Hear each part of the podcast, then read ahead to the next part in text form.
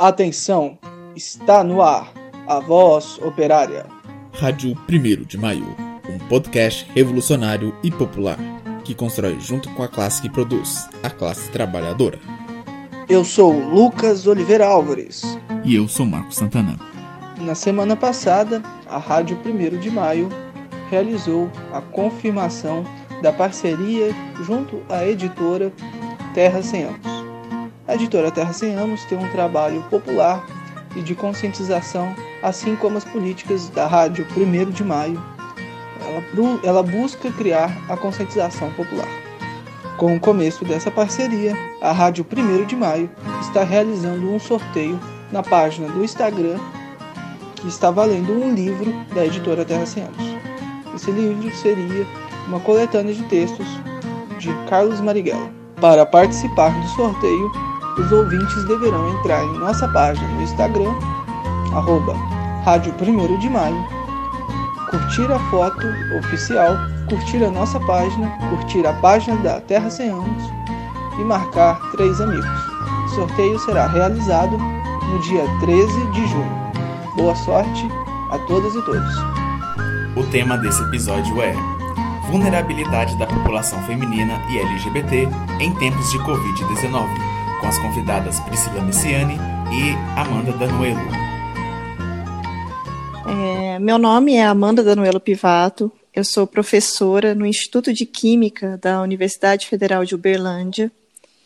E quando teve início né, o isolamento social, a questão toda envolvendo a pandemia do coronavírus, eu senti uma angústia de ficar em casa, né, no conforto do meu lar, com o armário cheio, sabendo que tantas pessoas estavam em situação de vulnerabilidade. E uma população que eu sempre tive é, muito carinho e muita vontade de ajudar é a população trans, especificamente as travestis, que 90% né, das travestis, existem estudos que mostram, é, vivem da prostituição, por conta né, de todo o preconceito e da falta de acesso à educação. E eu imaginei que nessa época de isolamento elas deveriam estar passando por situações muito complicadas. Então eu comecei a procurar alguém que pudesse me ajudar é, a chegar próximo dessa população. E nessa busca eu encontrei a professora Flávia é, Bom Sucesso Teixeira, que é a coordenadora do CRAST, que é um centro de referência de atendimento à população trans de Uberlândia. E ela indicou inicialmente um grupo de 40 travestis que precisavam muito né, de doações de cestas básicas, kits de higiene. Então, comecei com uma ação bem local, somente nos grupos de WhatsApp, consegui arrecadar as cestas básicas e todos os itens para levar, e registramos essas entregas é, foi publicada uma matéria no Comunica UFO, que é um portal aqui da universidade, e o projeto cresceu. Então, ele foi inserido dentro da UFO Solidária, que é uma campanha da UFO é, para arrecadar né, é, tantos os itens quanto o dinheiro. Então, agora hoje a gente tem uma conta institucional, um local na reitoria para receber as doações. E desde então, a primeira entrega foi dia 6 de abril Desde então, a gente consegue fazer doações semanais. Toda segunda-feira, a UFO disponibiliza um carro oficial e a gente está fazendo essas entregas. Nós já atendemos mais de 120, não só travestis, porque o projeto cresceu, então a gente atende também é, toda a população trans e também é, muitos familiares porque é bem comum é, essas pessoas sustentarem as suas famílias e como elas estão nessa situação agora de não ter o sustento, então acaba que toda a rede fica comprometida. Então a gente tem ajudado muitas, muitas famílias, muitas casas, e não é só um assistencialismo. É, nós fazemos questão de ir até as casas, a gente conversa, a gente explica sobre a pandemia, sobre os cuidados. É, também a gente escuta muito é, sobre as demandas, né, que são das mais diversas possíveis. E, e a gente presta, assim, vários tipos de serviço. Então, por exemplo, tem uma das travestis que ela é analfabeta e ela comentou que o sonho dela era aprender a ler e a gente conseguiu é, uma professora particular que vai começar a dar aulas para ela semana que vem para ensiná-la a ler e escrever. É, uma outra travesti que é, ela tem só oito dentes e ela pediu se não tinha como ajudá-la, um tratamento odontológico, a gente também conseguiu. Então, assim, acaba que a gente é, foi ampliando muito mais do que a questão de cestas básicas e kits de higiene. A gente está fazendo um trabalho também é, para cadastrar muitas delas na CEMIG para conseguir redução de tarifas, porque muitas têm direito, mas não sabem que tem esse direito, né? grande parte é, delas é semi-analfabeta, então elas nem sabem mexer com aplicativos, tudo isso. Então a gente também tem alguns alunos de pós-graduação que estão ajudando nesse sentido de às vezes a gente monta tutorial e envia, quando não é possível a gente vai lá, senta junto e faz. Então assim, é, a gente está trabalhando, ampliou demais o que antes era uma ideia bem é, sem pretensão alguma mesmo. E o nome do nosso projeto é Não é Sexta, de sexta-feira, mas Sexta, de Sexta Básica.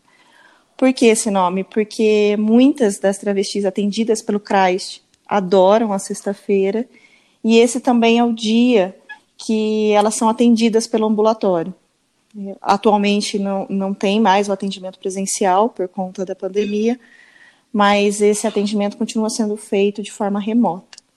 Então, basicamente é isso. Eu, é, muitas pessoas estranham quando eu comento, porque a minha formação é química, né? eu não tenho formação na área nem de psicologia, antropologia, então, assim, realmente eu entrei nessa inicialmente só de boa vontade, mas agora, obviamente, a Flávia tem me ajudado muito, eu tenho estudado bastante, para poder ajudar de uma forma mais efetiva todas essas pessoas. Então é isso. Bem, meu nome é Priscila Messiani, eu sou psicóloga, clínica social, já estou um tempinho com as comunidades LGBT. Inicialmente eu me formei em Belo Horizonte, então comecei na comissão do Conselho Regional de Psicologia em Belo Horizonte. É... Saí de lá e vim para o Centro-Oeste. Agora estou na Comissão de Gênero e Diversidade Sexual da Subsede, que fica, é, como eu mencionei, em Dive, mas ela abrange, acho que se não me engano, mais de 90 municípios aqui no entorno. E faço parte também da Comissão de Mulheres e Questões de Gênero. É, atualmente, nós, tem, nós estamos buscando aqui na região construir seminários, práticas bem discursivas dentro da academia, pensando que essa pauta, a pauta de gênero e diversidade sexual, pasmem, muitas vezes não é uma pauta obrigatória dentro dos currículos, nem mesmo da psicologia. E temos um grupo aí grande fazendo diversas atuações. Inclusive, eu sei de algumas pessoas que têm feito um trabalho semelhante ao que a Amanda mencionou em Divinópolis, recolhendo alimentos para os profissionais do sexo, ali no Sindicato das Costureiras. Bom, muitas pessoas não têm direito a isolamento, graças à lógica fascista estabelecida, cujo representante afirma que o efeito colateral não pode ser mais danoso do que o remédio.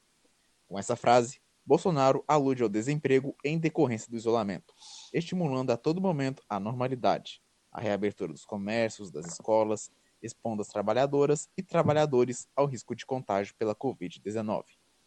A precarização do trabalho deve ser observada pela perspectiva de gênero e da racialização.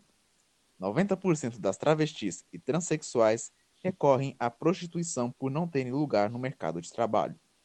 As mulheres, sobretudo as mulheres negras, ainda ocupam postos mais precarizados de trabalho, como por exemplo o serviço doméstico, que é considerado como um serviço essencial. Como sensibilizar a população sobre o mecanismo cruel que expõe os trabalhadores, em especial as trabalhadoras, com vistas a manter o lucro e não a guardar a vida?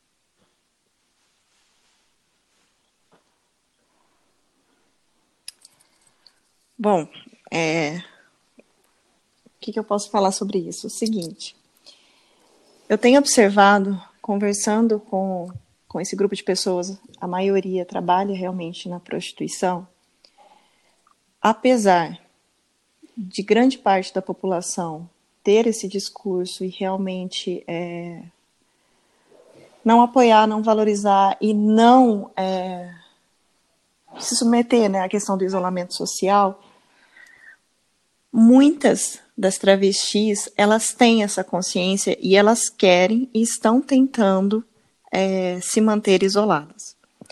O que acontece? É muito comum, é, principalmente em pensões, onde a gente tem um número grande de, de travestis, os clientes eles vão nas portas, eles ficam batendo, buzinando, pedindo, e muitas vezes, obviamente, elas se sentem é, tentadas, principalmente porque estão muitas acabam passando fome, é, todo tipo de necessidade.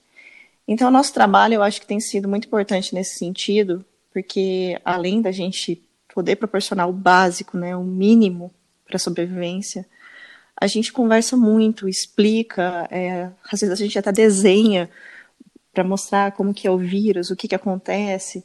Nesse sentido, a minha formação ajuda um pouquinho também.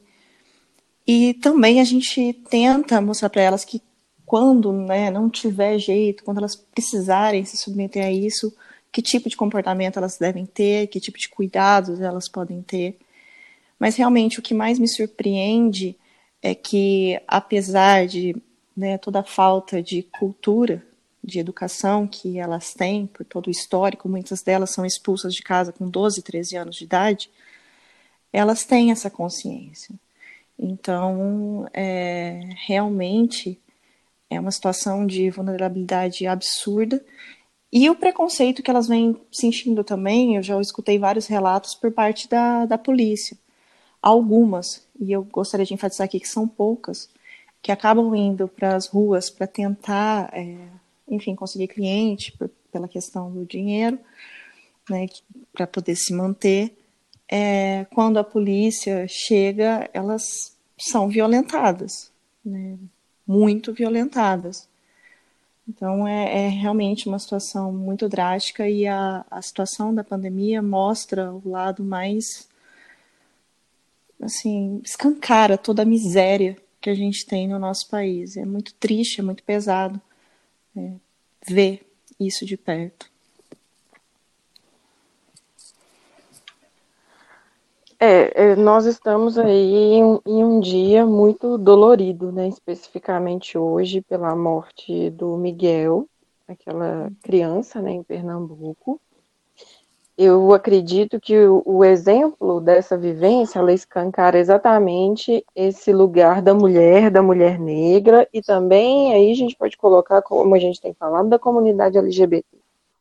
Mas essa questão é especificamente da, do Miguel, a Mirtes, né, a mãe, é, a família a qual ela trabalhava, o, o marido da moça que colocou o, o menino no elevador foi diagnosticado com Covid, e mesmo assim ela permaneceu trabalhando.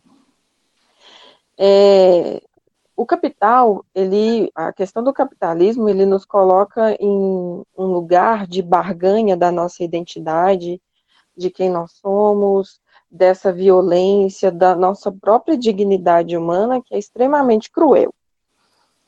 É, quando, a gente, quando nós pensamos aí, como a Amanda dizia, nas, nas profissionais do, do sexo, é, essa violência, ela não acontece só pelo Covid, né? Ela já vem acontecendo. Quando a gente pensa aí nas ISTs, né? As infecções sexualmente transmissíveis, desde aí a gente já tem uma violação. Por exemplo, é, já tive trocas com algumas profissionais que ela, o, o, cliente barganha pagar mais para não usar, por exemplo, um preservativo. Então, essa lógica capital, essa lógica financeira, essa lógica da saúde, ela, é, as violações, elas são constantes. E aí, pensando no Covid, é, como a, a, eu gostei muito desse exemplo que a Amanda trouxe, estou pensando aqui no meu próprio contexto de cidade, esses homens vão atrás. Né? E aí eu fico pensando o quanto que nós temos problema com como o sexo é um tabu. Porque quando o Bill, Bill de Blasio, né, que é o prefeito de Nova York, lança aquela cartilha falando sobre, eu não sei se vocês tiveram a oportunidade de ler, eu indico que vocês leiam. E aí ele diz que sobre a importância da masturbação, a importância de lavar objetos e brinquedos sexuais antes e depois do uso. É, quando ele diz evitem o, o beijo grego, porque é, foi encontrado traços do Covid-19 nas fezes, e ao beijar você pode entrar em contato. Vocês conseguem imaginar uma cartilha dessa para o Brasil que nós temos hoje? Que a gente acabou é, no meio do mês passado, nós acabamos de ter uma, um outro projeto de lei apresentado, em que um deputado federal do PSL traz novamente uma questão é, de, ligada a gênero e a sexo, querendo que ambos sejam, que o gênero seja determinado pelo sexo biológico logo ao nascimento. Então, olha só em que ponto nós estamos dentro das nossas discussões.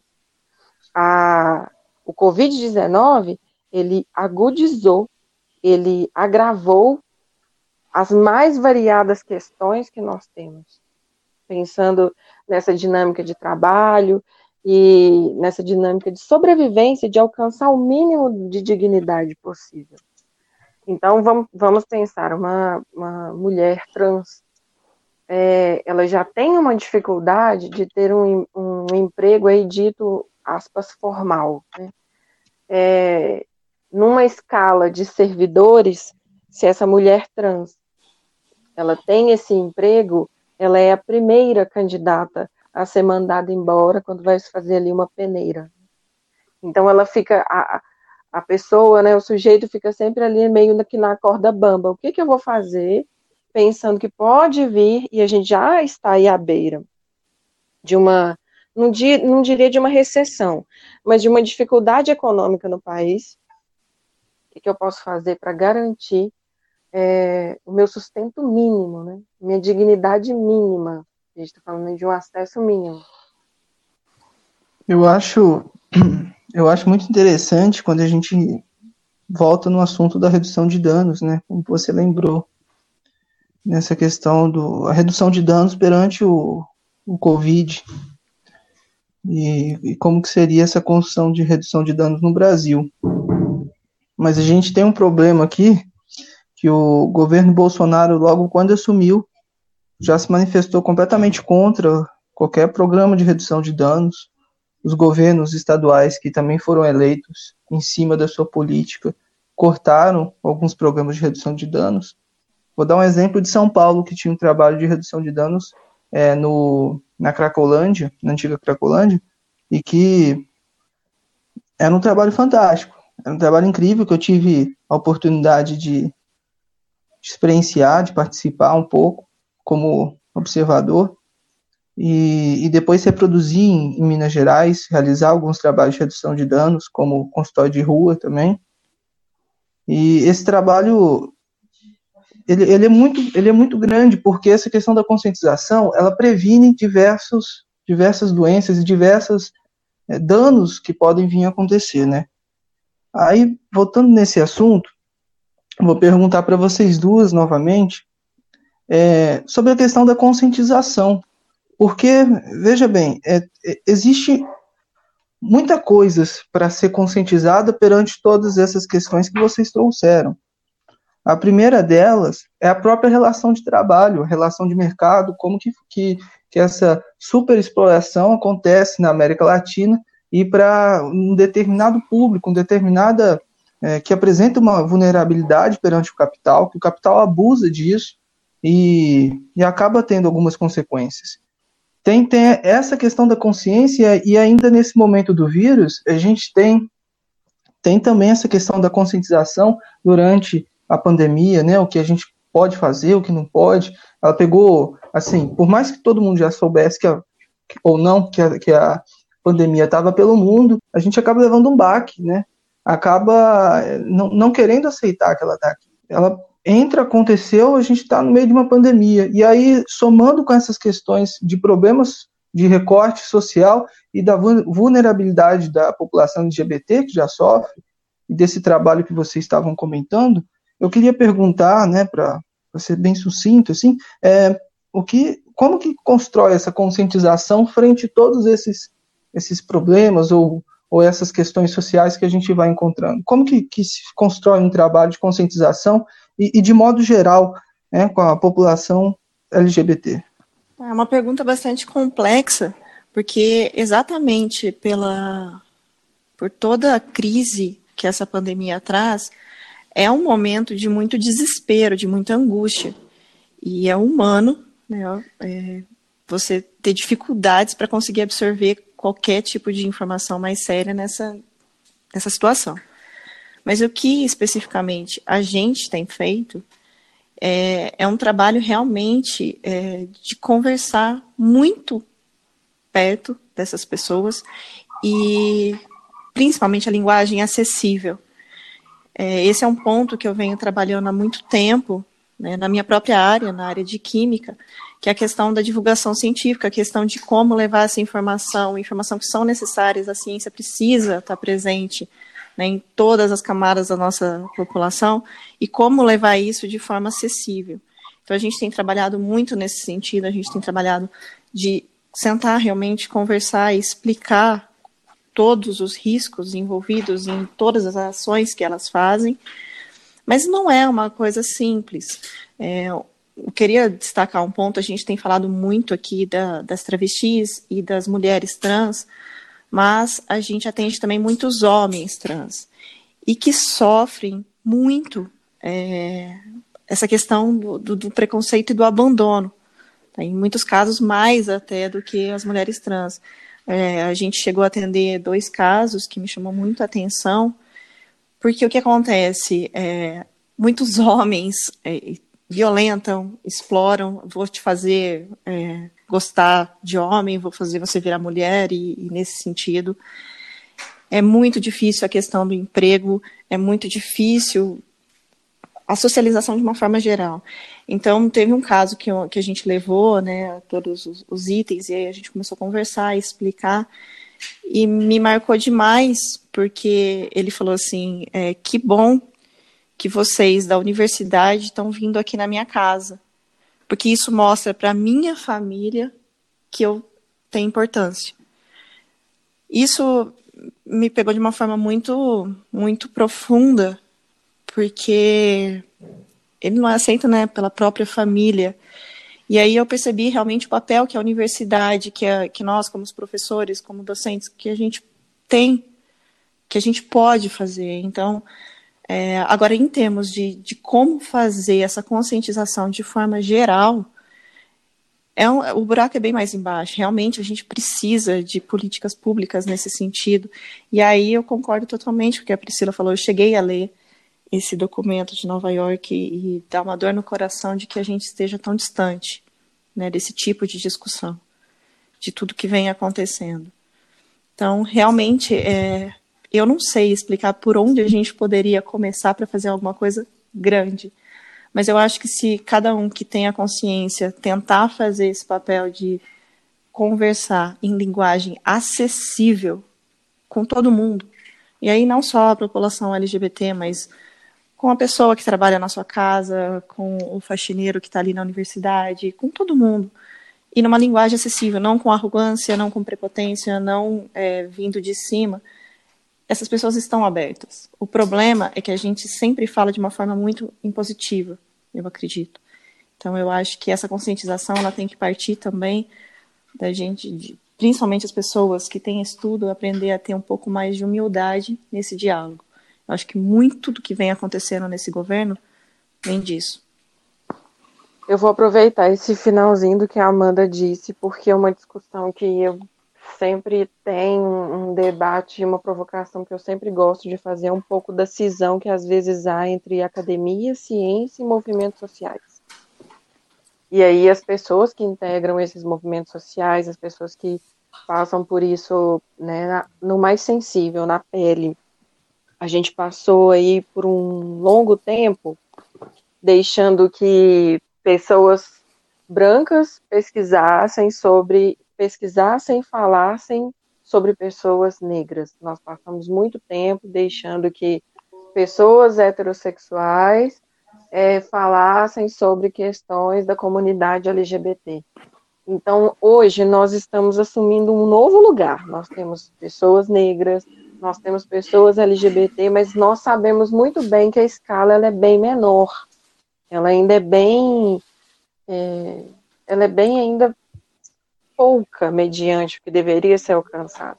Quando a gente pensa em processos de consciência, em, em provocações, eu não gosto de, não gosto do e não quero aqui longe disso estabelecer uma regra ou uma receita, mas eu acredito que muito e eu tenho visto isso constantemente que bom, aí o que, que eu estou dizendo que é esse acolhimento? O que, que eu estou chamando de dessa acolhida? Esse processo de caminhar junto.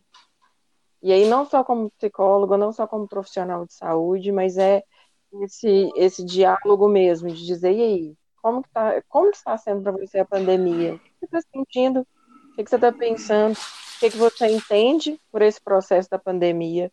Porque no Brasil, no, na nossa história recente, nós não tivemos um momento tão sério assim da saúde.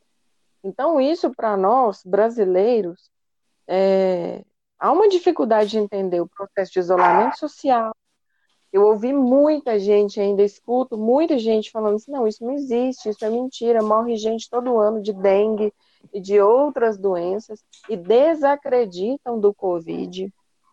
Então é muito de chegar, conversar, entender, é, sem colocar aí essa hierarquização que nós fazemos, né? Às vezes de ter uma dificuldade mesmo de estabelecer esse diálogo, de entender, sem nomear o outro de burro.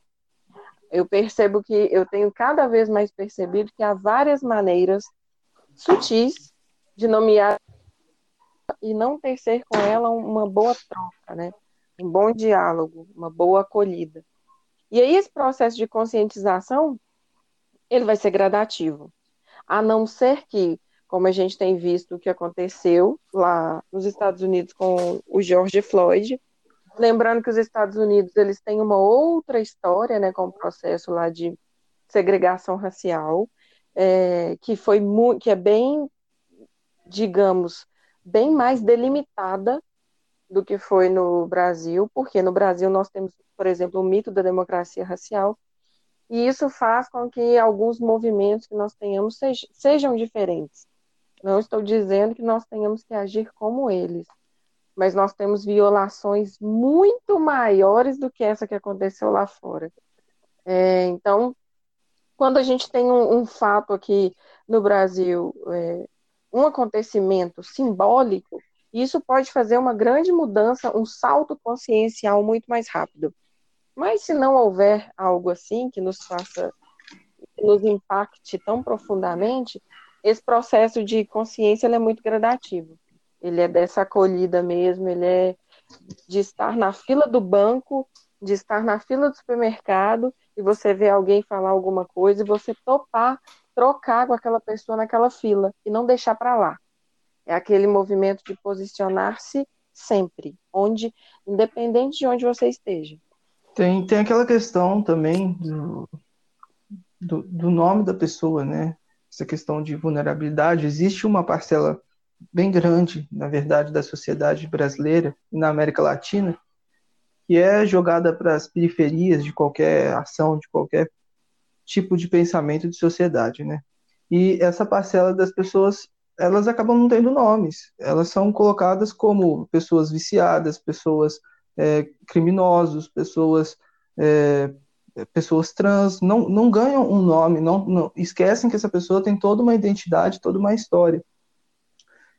Então, assim, é, o próprio sistema capitalista, eu não lembro, acho que foi a Priscila que comentou no começo, as questões da dificuldade, por exemplo, de da gente estar tá construindo esse laço social é, diante de toda essa existência do mercado hoje, da, da maneira como se constitui as, as relações de trabalho, de, de patrão e empregado, e as dificuldades que determinada população tem de conseguir um trabalho.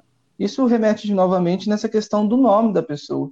É, você vai fazer, você, você tá numa constrói uma empresa desse tipo e às vezes uma pessoa é, não trabalha em determinado, é, ela não, não, não, trabalha, ela é taxada, estereotipada de de ser aquilo e simplesmente ser aquilo. Ela não tem um nome, não tem uma história, não tem. É, as pessoas ignoram e deixam essas pessoas à margem. E aí, em cima disso, o Estado e, e, e esse meio capitalista aproveita e, e põe essas pessoas à margem a sofrerem mesmo e são esquecidas em qualquer tipo de política.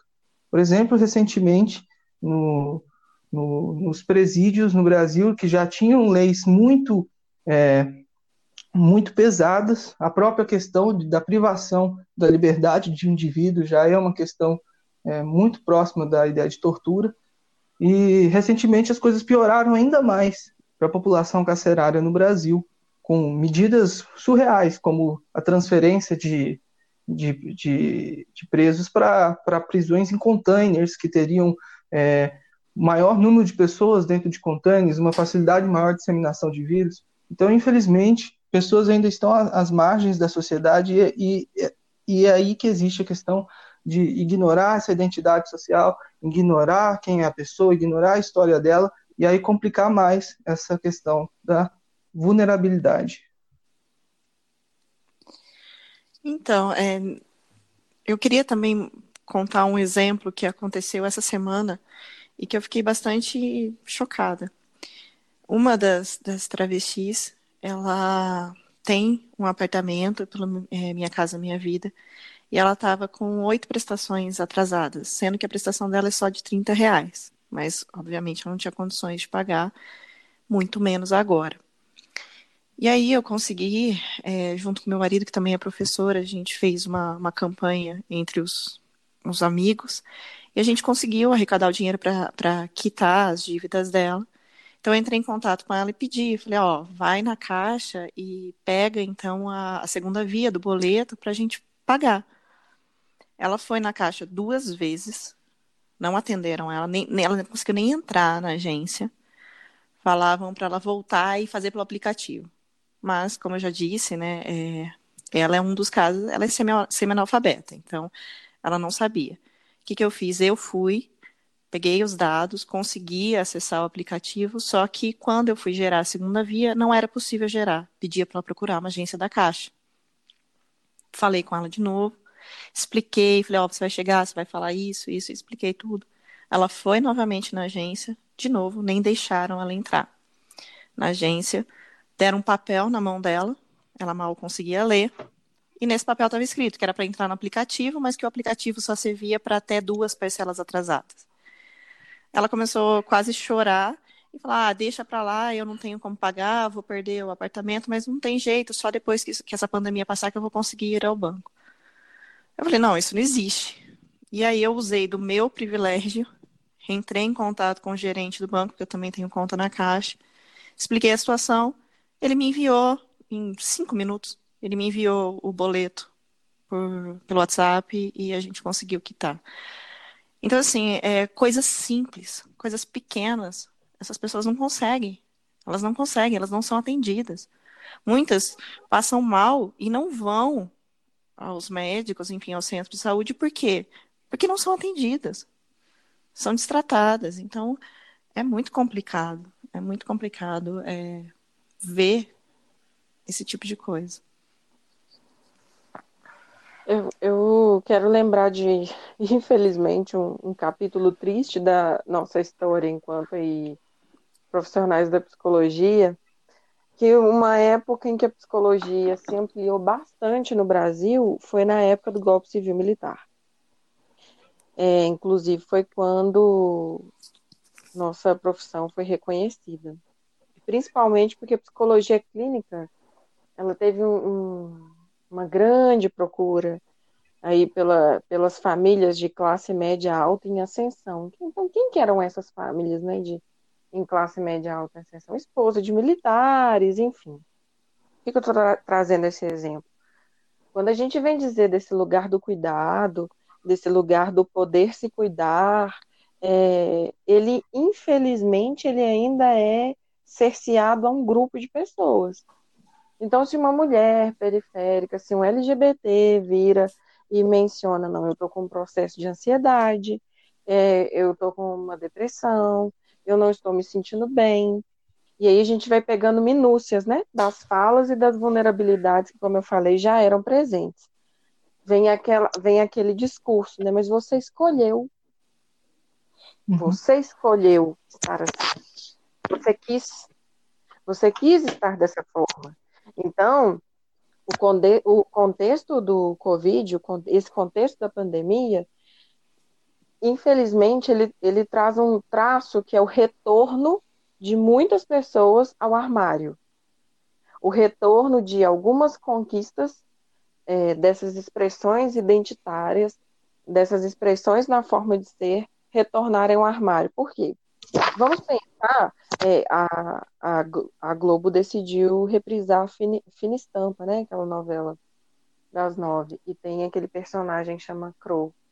E aí eu vi uma, um comentário que na época eu já tinha ouvido e eu ressurgiu, que é um, uma fala, ah, o Crow é um personagem que passou nove anos, ele é amado.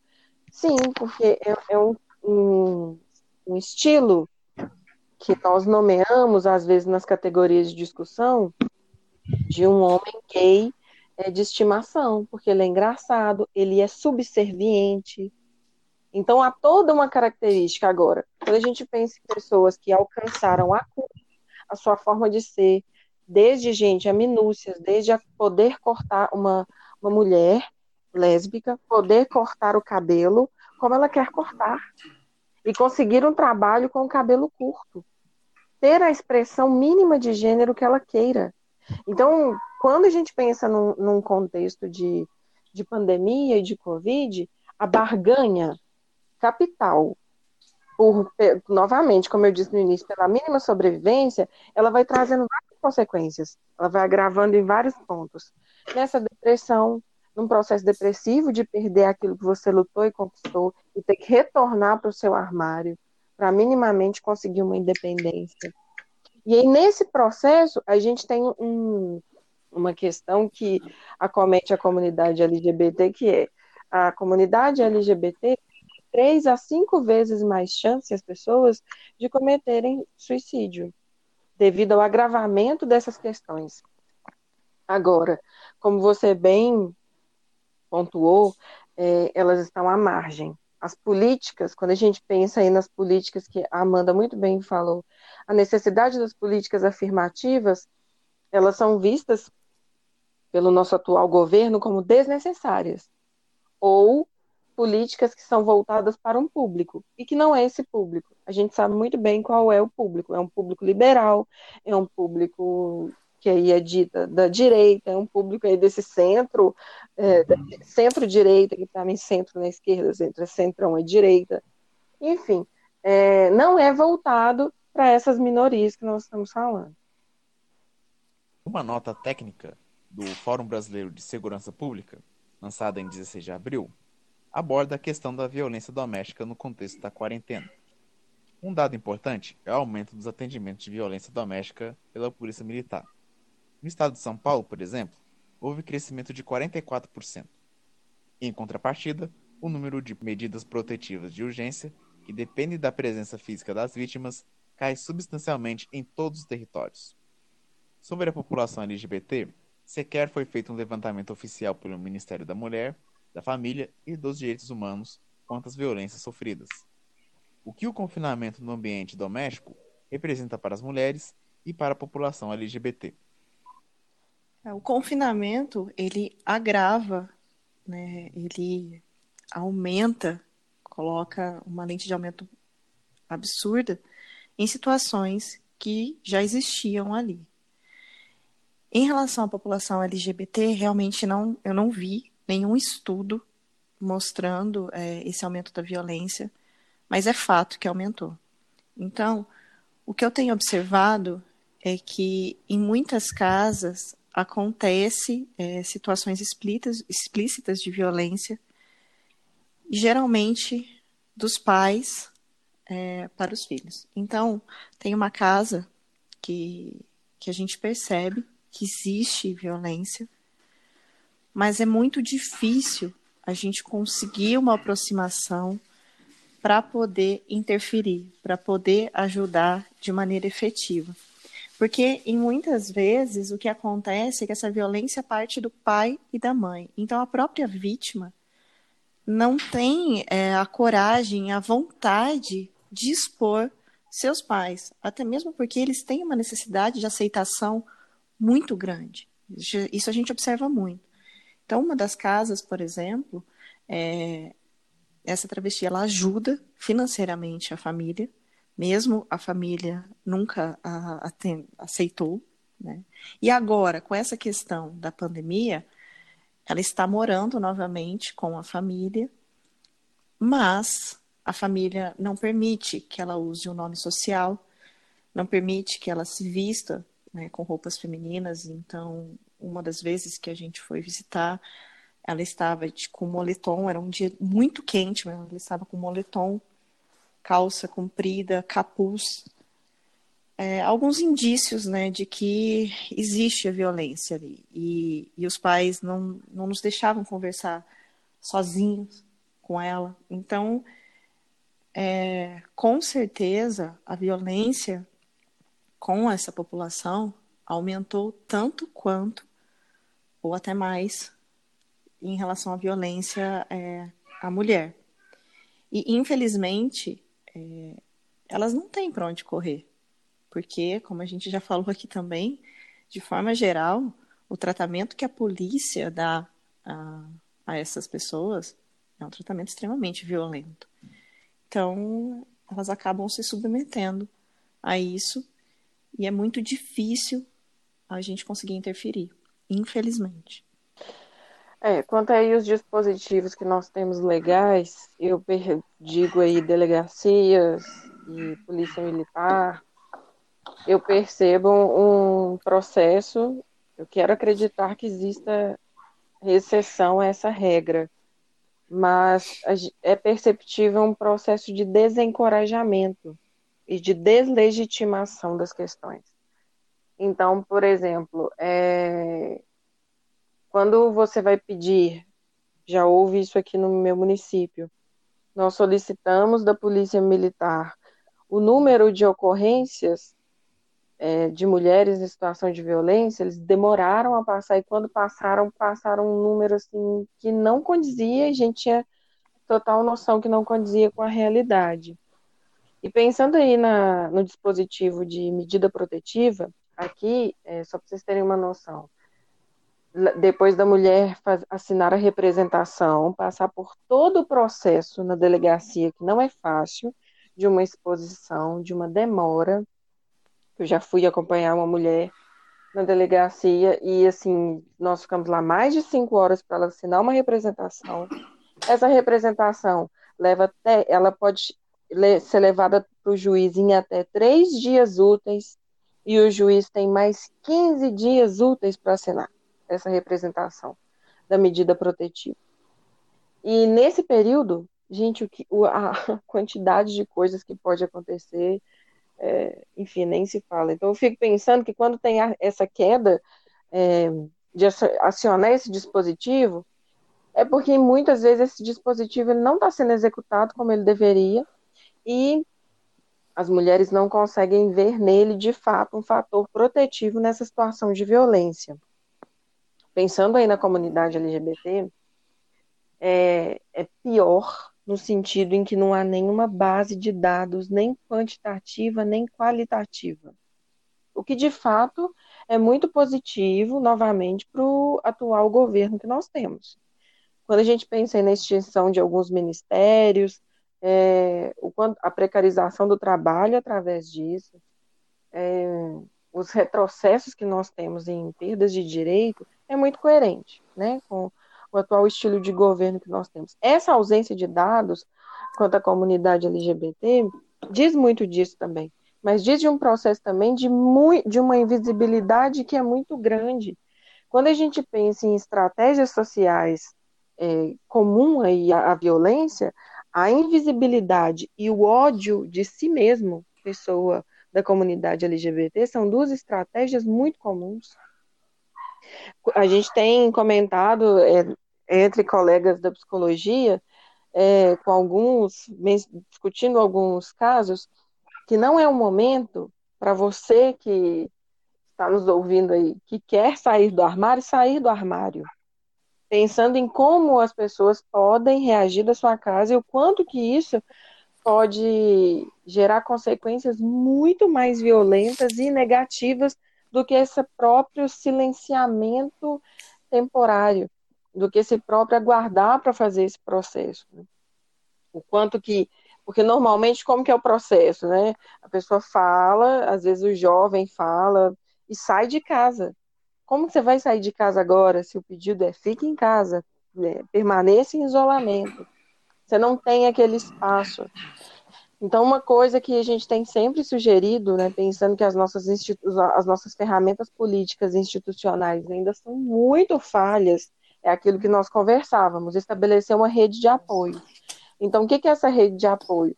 Às vezes você tem, tem um amigo é, você conhece LGBT, ele não contou para os pais ainda, mas minimamente é aquela coisa, né? Qual que é o ponto limite para você romper esse isolamento social? É o ponto da sua saúde mental, é o ponto máximo de você estar bem. Então, assim, aquela estratégia de dormir na casa de alguém, aquela, aquelas pequenas fugas e excelentes acolhidas para as pessoas são pontes aí, redes de apoio essenciais no momento como esse que a gente tem vivido. É, eu queria deixar como, como comentário essa questão que a gente estava dizendo aí. Não fique sozinho, sozinha. É, busque trocar com alguém. Eu sei que há momentos que há uma tristeza e uma angústia tão grande que tendemos a nos isolar mais ainda, mas não faça isso. Tente, tente estabelecer uma relação de confiança, pelo menos com uma pessoa. É, não é o momento de nós ficarmos sozinhos, isolados. É, valorize os, os pequenos empreendedores, principalmente mulheres empreendedoras, é, comunidade LGBT, tem muitos pequenos empreendedores. Então, valorize esses empreendedores e estar atento, né, às pessoas próximas que você conhece. Comumente nós conhecemos muitas mulheres que estão em situação de vulnerabilidade, conhecemos muitas pessoas LGBT que estão em situação de vulnerabilidade. Então pode parecer é, pequeno, pode parecer que não, não, não é de grande é, sentido, significado, mas pergunte realmente, disposto a ouvir, né? Você não precisa de ser psicóloga ou psicólogo para abrir e ouvir o outro e realizar uma boa troca. Então pergunte como é que você está na pandemia, que, que você tem feito, é, como é que está a sua saúde mental, troque, né? É um momento da gente estabelecer essa rede de apoio aí é, juntos, caminhando juntos.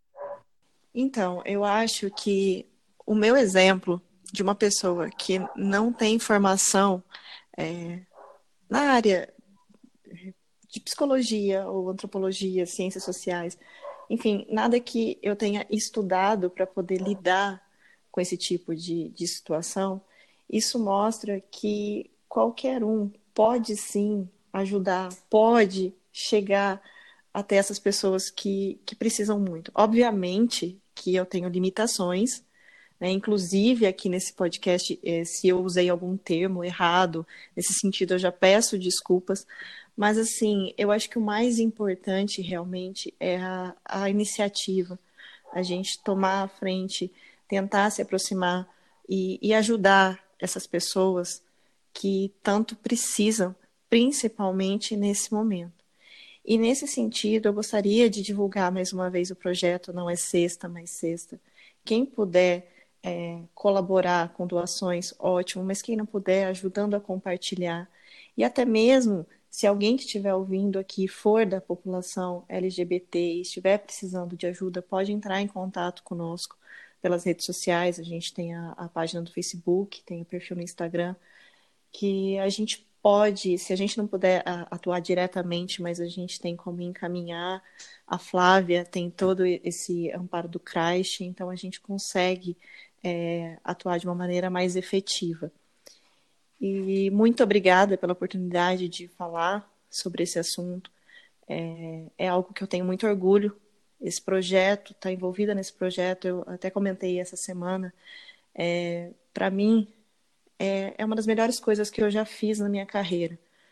Eu sou química, eu trabalho com pesquisa na área de desenvolvimento de medicamentos, uma área muito importante também, mas nada me deu um retorno tão, é, tão importante quanto que eu tenho recebido nesse momento. Então, eu acho que é isso também. Eu acho que a universidade tem esse papel e agradeço novamente o convite para falar com vocês aqui.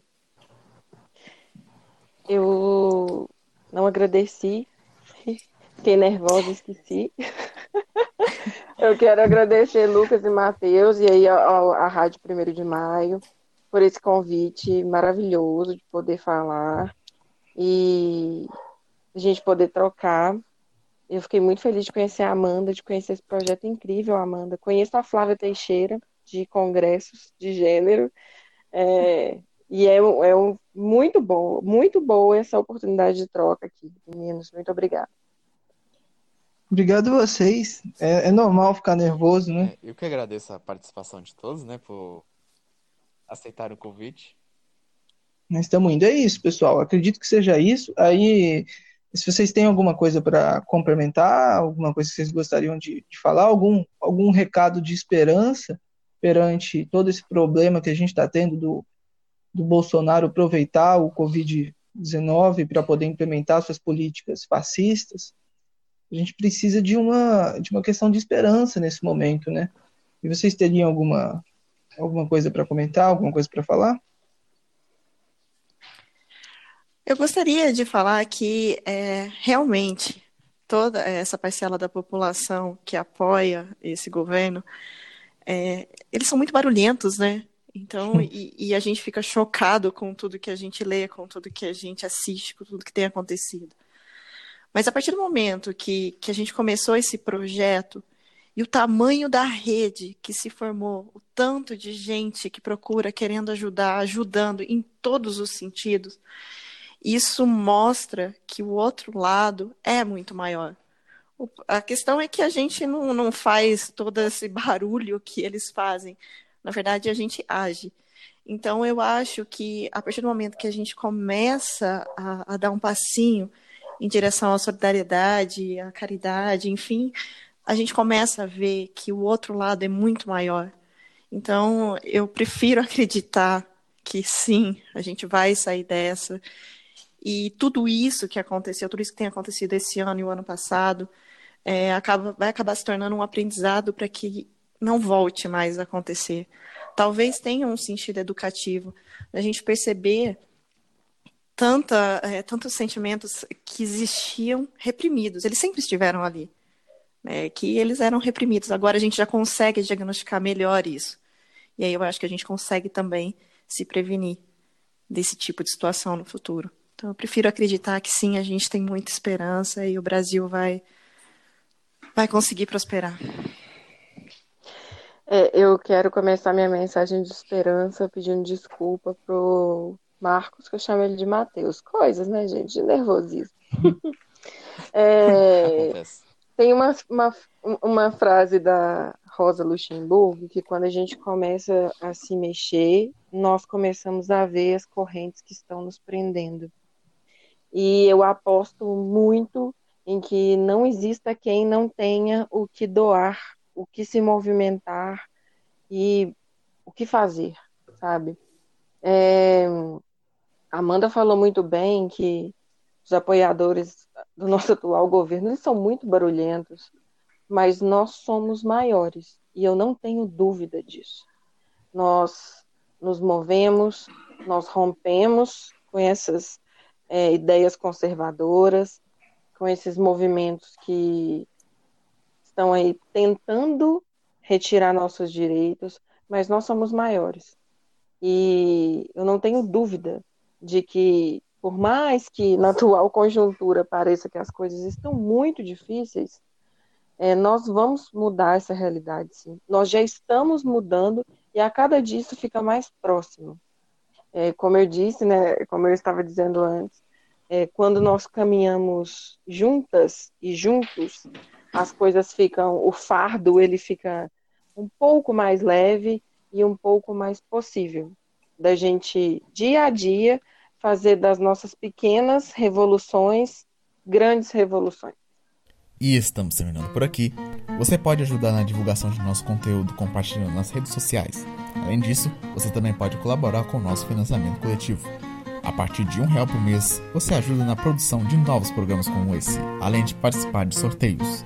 Você pode ser padrinho ou madrinha acessando o site padrim.com.br barra 1 de maio. Até a próxima, camaradas!